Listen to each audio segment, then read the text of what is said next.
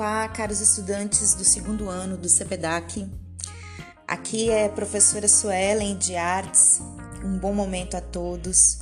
Espero que vocês tenham conseguido descansar um pouquinho durante esse recesso. E bom, vamos lá fazer uma revisãozinha aqui. É, eu deixei uma atividade antes do recesso e eu vi que vocês ainda não fizeram. A gente está com essa novidade aqui das aulas em formato de podcast. É, eu achei que essa ferramenta aqui é mais dinâmica, tem umas coisinhas legais aqui pra gente colocar, uma trilha e tal. Ainda tô aprendendo aqui a mexer. Mas enfim, é, mandei um recado para vocês lá no WhatsApp. Agora eu estou nas turmas de WhatsApp. E a professora agora tá com o celular. decente que comporta aquele monte de grupo, milhares de mensagens toda hora. Mas é isso mesmo, né? Coisas do ensino remoto. É, então, qualquer dúvida, vocês podem conversar comigo. É, deixei um recadinho lá para vocês, né? Falando, vou reforçar aqui mais uma vez de que vocês precisam ter o e-mail institucional. Quem está no ensino remoto precisa ter. Se você ainda não tem, você não vai conseguir acessar a plataforma Google Sala de Aula. E isso é um problema, porque nossas aulas estão lá, ele é o principal canal, né? Aqui, esse podcast, a gente vai falar a respeito dos conteúdos, né? Eu posso fazer uma introdução, posso ajudá-los aqui com a correção das atividades, né? Mas tem um material de leitura e tem um material audiovisual, né? E tá tudo lá na plataforma Google Sala de Aula. Eu vou encaminhar para vocês pelo WhatsApp, vou, mas é, a gente vai atestar mesmo né, a interação de vocês, né, o acompanhamento de vocês é pelo Google Sala de Aula, né, facilita muito o trabalho da gente, né, principalmente agora com essas questões avaliativas que eu tô fechando as notas, tô ainda atrasada, né, e também me permitir me atrasar para dar um tempo para ver se o pessoal aí faz as atividades, né? Então, uh, é importante que vocês façam uma revisãozinha aí do conteúdo, né?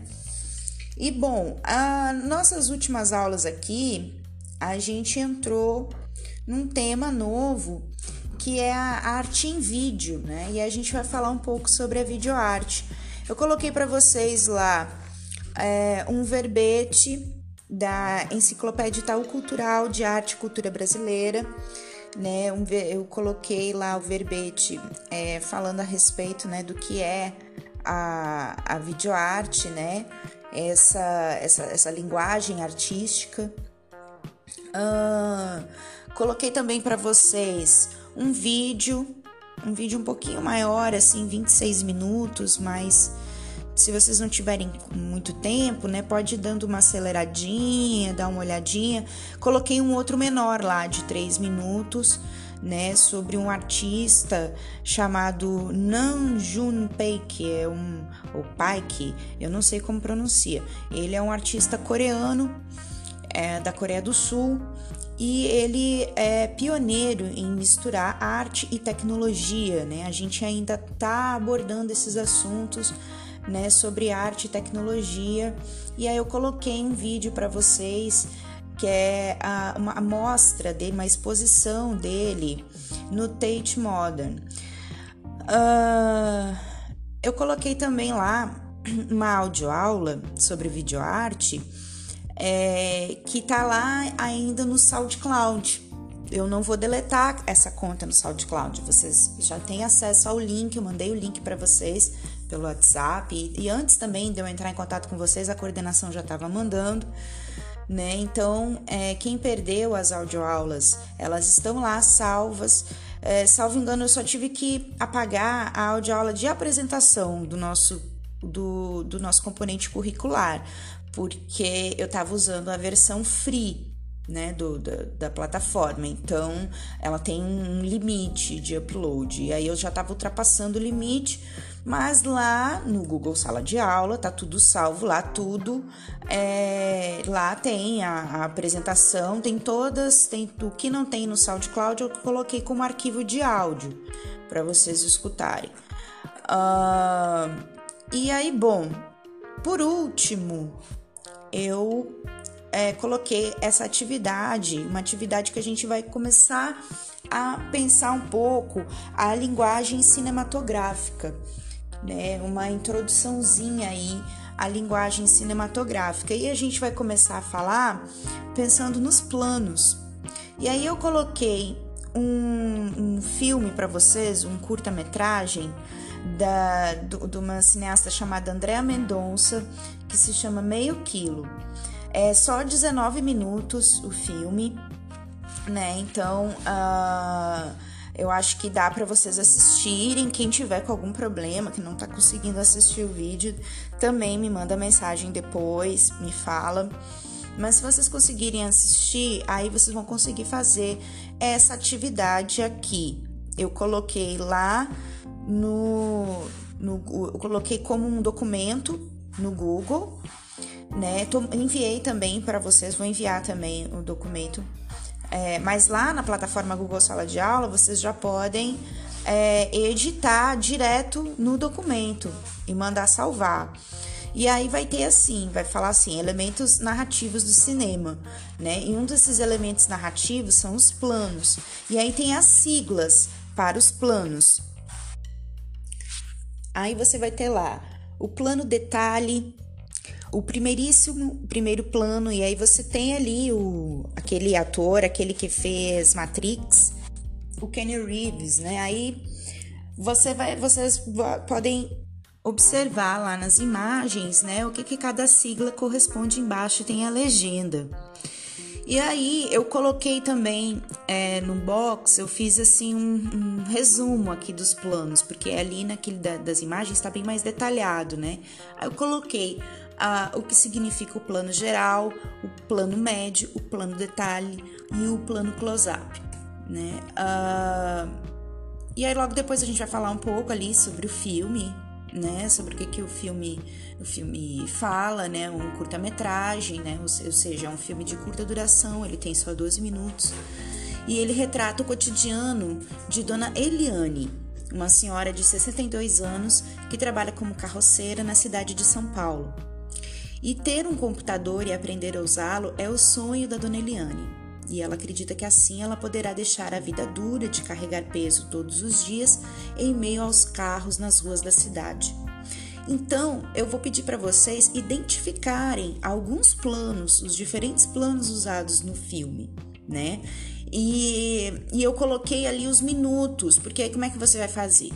Você assiste o filme, você pode assistir de uma vez só e depois você assiste uma segunda vez, dessa vez prestando mais atenção nesses planos, no plano geral, no plano detalhe, plano médio e plano close-up. Vocês vão tentar identificar momentos do filme, cenas do filme em que é, é usado esses tipos de plano. E aí você vai marcar para mim em qual minuto isso aconteceu, do, desses 12 minutos do filme. Você vai colocar, ah, sei lá, teve uma cena com plano geral aos 5 minutos de filme, aos 5 é, minutos e 13 segundos, né? Enfim, uh, isso é uma atividade que eu pedi para vocês, que eu deixei sem data para entregar, mas eu já pedi para vocês já tem um tempo. Então, eu olhei aqui, segunda série B, aqui pela ordem da plataforma Google Sala de Aula. Aí aqui, segunda série F. Vamos ver aqui, atividades, artes. Ah, a segunda série F, essa atividade, ela vai entrar agora sexta-feira. Eu não tinha postado, a última atividade da gente antes, agora do recesso, tinha sido só essa audioaula mesmo sobre videoarte. Uh, depois a gente vai falar a respeito da avaliação. Vamos, vamos só falar dessa última atividade mesmo, sobre os planos. A, a segunda série é. A segunda série é aqui. Só dois, duas pessoas me entregaram. Foram 30 trabalhos atribuídos. Só duas me entregaram. Uh, segundo D técnico. Só uma pessoa me entregou.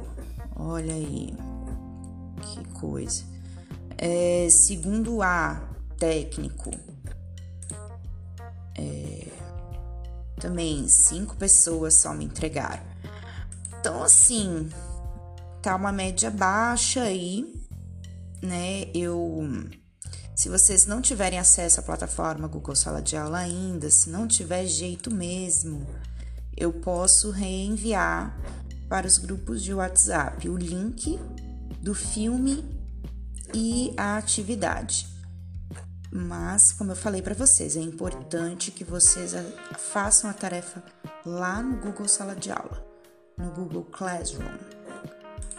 Uh, bom, tivemos também uma atividade avaliativa, já foi a primeira lá, é um, um questionário lá do Google Forms que eu deixei também um tempão para vocês fazerem é, e muitas pessoas ainda não me responderam. É, aí eu tive que encerrar né, a data.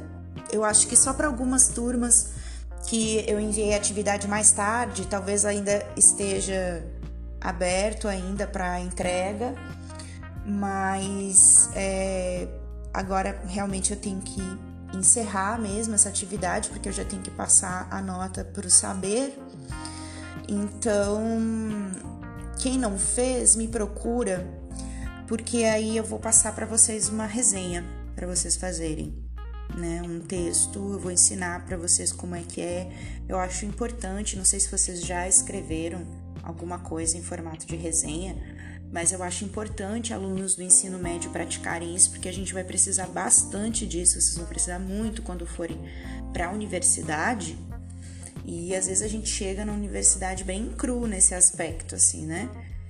E, e eu vi pelas respostas aqui de algumas coisas, quando eu mandei os trabalhos por escrito, os trabalhos de quem não está acessando o ensino remoto, que está usando só o livro, às vezes eu acho assim umas respostas muito simplórias ainda, assim, então acho que a gente tem que praticar mais essa habilidade, né, do discurso.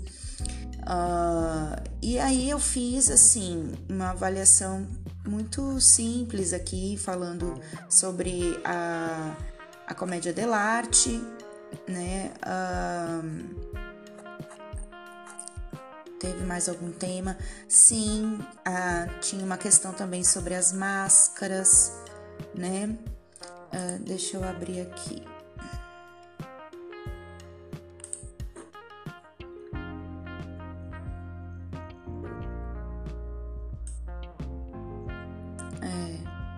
Uma média assim, geralmente de pontuação, média de 60 assim.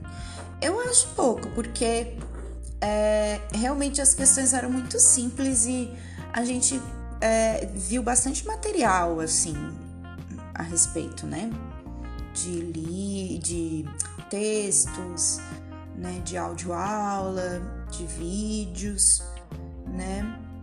Mas tudo bem, a gente vai recuperando aqui aos poucos. Já teve duas notas também é, do, do bimestre, do primeiro bimestre, que eu facilitei bastante para vocês também, né? A gente sabe das dificuldades desse ensino remoto. Uh, mas vamos lá. A primeira questão dizia assim: durante três séculos, a comédia dell'arte fascinou o público, se destacando por apresentar um teatro que requeria um grande desempenho dos atores, tanto na parte prática quanto em conhecimento, Sobre as suas características, assinale a alternativa correta. As máscaras utilizadas eram Pantaleão, velho avarento, apaixonado pelas, pelas jovens, doutor, médico. Aqui, cadê? O. o advogado, o Arlequim, que é uma figura desconhecida, né? O capitão, militar fanfarrão, entre outros. Uh, vamos ver aqui se, se a gente encontra uma outra resposta melhor. Mas, bom, essas eram algumas máscaras, sim. Na apresentação, os atores seguiam os, os canevas que continham apenas os fatos é, cadê? os fatos principais e oportunizavam a cria a, assim a criação por meio de improvisação. Hum, nós vimos exatamente uma frase assim é, num dos nossos textos. Vamos ver as outras. Cada personagem apresentava traços de caráter e de comportamento de forma contrária às máscaras que usavam. Hum, não, não tem nada a ver isso. As companhias de comédia dell'arte começaram a se formar na França. Hum, bom, a gente também viu sobre, a gente viu na Itália, né? A herança da comédia dell'arte não reflete na atualidade. Bom, a gente viu que não, né? A gente vê muito esses tipos, esses personagens, a gente vê muito ainda hoje em novelas, né, em programas televisivos, né? São tipos que, hum, que ficaram mesmo, né? Então, bom, a resposta certa aqui então é a segunda aqui, ó. Na apresentação, os atores seguiam os canevas, que continham apenas os fatos principais, oportunizavam assim a criação por meio de improvisação. Então, assim, você tinha um, esse era um, uma espécie de roteiro que os atores seguiam e que depois improvisavam, né? Na Idade Média, a segunda questão. Na Idade Média, o teatro, mesmo contribuindo para a catequização, foi expulso de dentro das igrejas e foi para as ruas, praças e estradas. Nesse período, surge o embrião de uma prática teatral que florescerá plenamente no Renascimento, mais especificamente na Itália, e que ainda hoje é considerada a grande manifestação da competência do teatro popular, pelo desprezo corporal de seus intérpretes e por seu domínio improvisacional. Esse fenômeno teatral é conhecido como triunfos, cortejos, teatro ou comédia dell'arte estamos falando da comédia dell'arte, né? E o interessante é que esse, só esse enunciado, se você tinha dúvida da, da, da questão anterior, só esse enunciado ele te ajuda a eliminar pelo menos duas é, alternativas da questão anterior, né? Porque ele fala da importância do, da comédia dell'arte até hoje e fala do, do, da origem dele, né, no Renascimento e mais especificamente, né, na Itália. A comédia dell'arte, a terceira questão. A comédia dell'arte surgiu na Itália, olha aí, de novo, no século XVI. A improvisação era utilizada pelos atores que cantavam, dançavam, faziam acrobacias em praças, ruas ou palácios, brincando com a fantasia das pessoas, sem se preocupar com a continuidade dos fatos. Esse tipo de teatro tem sempre os mesmos personagens que, ao tratarem de assuntos amorosos, provocam muito riso com o desenrolar de histórias confusas e cheias de intrigas. São personagens desse tipo de teatro: comediantes, mambembes, palhaços, saltimbancos, Arlequim, a Colombina e o Pierrot. São, então, a Arlequina, a Colombina e o Pierrot, né? Nós vimos que são esses os personagens, né? Então você vê que tem várias respostas aí nos próprios enunciados, né? Porque às vezes as pessoas estão com preguiça de ler com atenção, né? E assim, gente, olha, é ser bem sincera para vocês, isso é para vida, é para qualquer área de conhecimento, né? Você tem Uh, você tem podcast, você tem uh, vídeos, você tem cinema, né? Mas para a gente se aprofundar em algo mesmo, o trabalho de leitura ele é insubstituível. Nós que somos estudantes, a gente precisa ler mesmo, ler com vontade, ler com afinco. Então, uh, prestem sempre muita atenção que às vezes os próprios enunciados já te ajudam a responder outras questões né, das provas. Vamos lá, mais uma questão. Quais eram os elementos característicos da comédia dell'arte? Representações espetaculares nas casas dos vizinhos? Caracterização carnavalesca, mímica, acrobacia, máscaras? Teatro minimalista? Teatro de fantoches? Teatro surrealista? Então, o que, que a gente viu, né, ao longo desses textos todos? Que é essa caracterização carnavalesca, né, a mímica, a acrobacia, o uso das máscaras, tudo isso compunha esses elementos, né? Ah, e deixa eu ver, penúltima questão. Também há máscaras que são pintadas no rosto ou corpo dos participantes de rituais e brincadeiras das culturas brasileiras. Muito comum aos rituais indígenas brasileiros, as pinturas faciais ou corporais também fazem parte do carnaval, do circo e do teatro. Então a gente tem ali representação de duas máscaras, né? Uma imagem ali. Uh, vamos ver as alternativas. São objetos ritualísticos cuja única função é a representação de outro ser?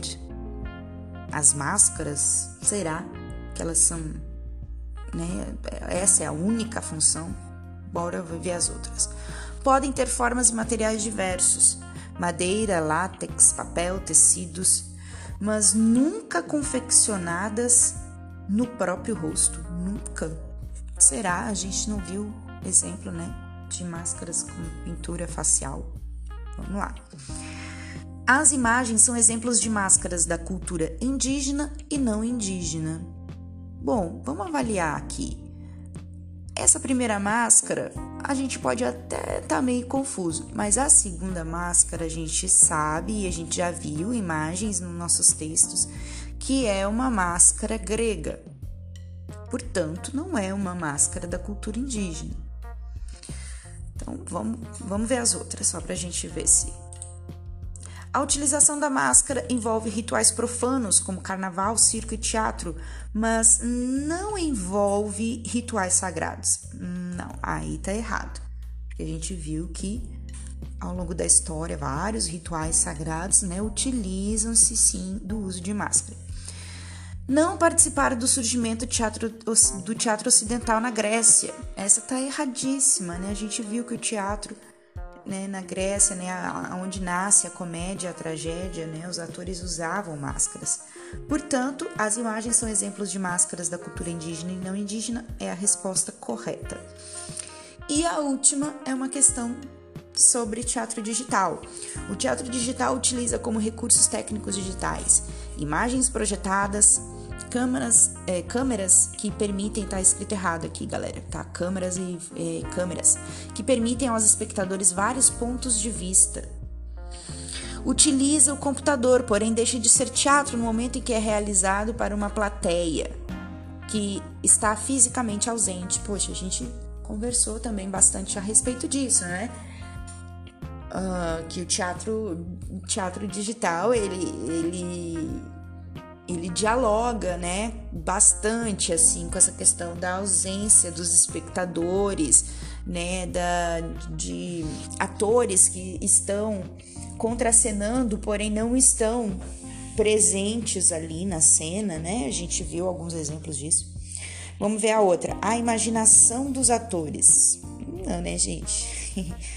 É, cenário exclusivamente virtual. Não, a gente viu que também há um híbrido aí de cenários virtuais com cenários físicos também. Apenas a internet? Hum, também não, né? Agora, nesse momento de pandemia, os grupos estão exclusivamente aí na internet, né? Mas a história do teatro digital começa muito antes, né, desses anos aí pandêmicos que estamos vivendo, né? Bom, é, foi isso. Quem não conseguiu preencher esse formulário, Agora depois me procura para a gente fazer uma recuperaçãozinha disso, porque esse formulário ele valia pontinhos na nota de vocês, tá certo? E uh, por favor, façam lá atividade sobre linguagem cinematográfica. Tá certo que semana que vem a gente parte para novos conteúdos. E por enquanto é isso. Obrigada e até mais. Bons estudos. Se cuidem, fiquem bem.